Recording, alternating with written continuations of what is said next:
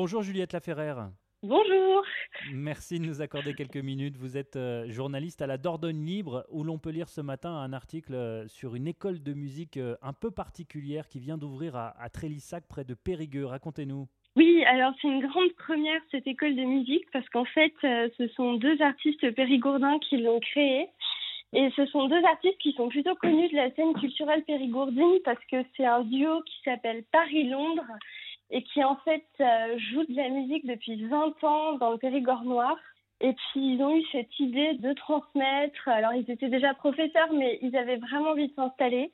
Donc ils ont eu cette idée d'école euh, de musique à Trélissac qu'ils ont lancée au mois de septembre. Et on y joue de la guitare et du violon uniquement, c'est bien ça? Absolument, parce qu'en fait, euh, il s'agit de Bruno Vatis, qui est guitariste, et puis il est accompagné de son épouse euh, Sophie Ride, qui elle est violoniste.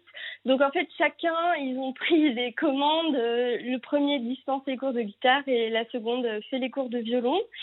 Et alors, Sophie Reed, elle a une petite particularité parce qu'elle enseigne la pédagogie Suzuki. C'est une pédagogie qui vient du Japon. Elle est la seule à le faire euh, dans le coin.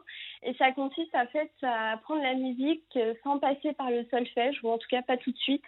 Donc c'est apprendre des morceaux de mémoire et ça permet aux enfants dès 3 ans de se lancer dans la musique puisqu'ils n'ont pas à lire le solfège. C'est les enfants le public euh, prioritaire, en tout cas visé en priorité? Oui, alors pour Sophie, oui, c'est sa première exigence, tandis que Bruno, euh, il fait dès 7 ans, et puis après, c'est pour euh, les adultes aussi, tout niveau confondu. Alors, il n'y a pas beaucoup d'instruments, hein, on l'a dit, euh, guitare et violon. En revanche, on peut y jouer de plein de styles musicaux différents. Oui, c'est des artistes qui sont quand même spécialisés dans la musique folk. Pour autant, ils sont quand même attachés à faire un enseignement assez généraliste. Donc il y a du folk, il y a du classique, euh, il y a beaucoup beaucoup de guitare acoustique parce que c'est un petit peu le dada de Bruno. Mais il y a un peu de tout pour tous les goûts. Alors autre particularité de cette école, elle est installée euh, dans d'anciens abattoirs. Oui, alors ça, je n'étais pas trop d'accord pour qu'on en parle, mais c'est assez anecdotique en fait. C'était un abattoir de canards donc c'est un bâtiment industriel qui a officié, mais il y a quand même euh, de nombreuses années. Et alors il a fallu tout réaménager parce qu'en fait ils ont installé l'école au rez-de-chaussée qui était en fait euh, le laboratoire et les chambres froides euh, où les canards étaient transposés et transformés. Heureusement qu'ils ont fait des travaux, hein, parce que oui. jouer de la musique dans des chambres froides, ça ne doit pas être exceptionnel. Il y a aussi une scène pour les représentations et même un studio d'enregistrement.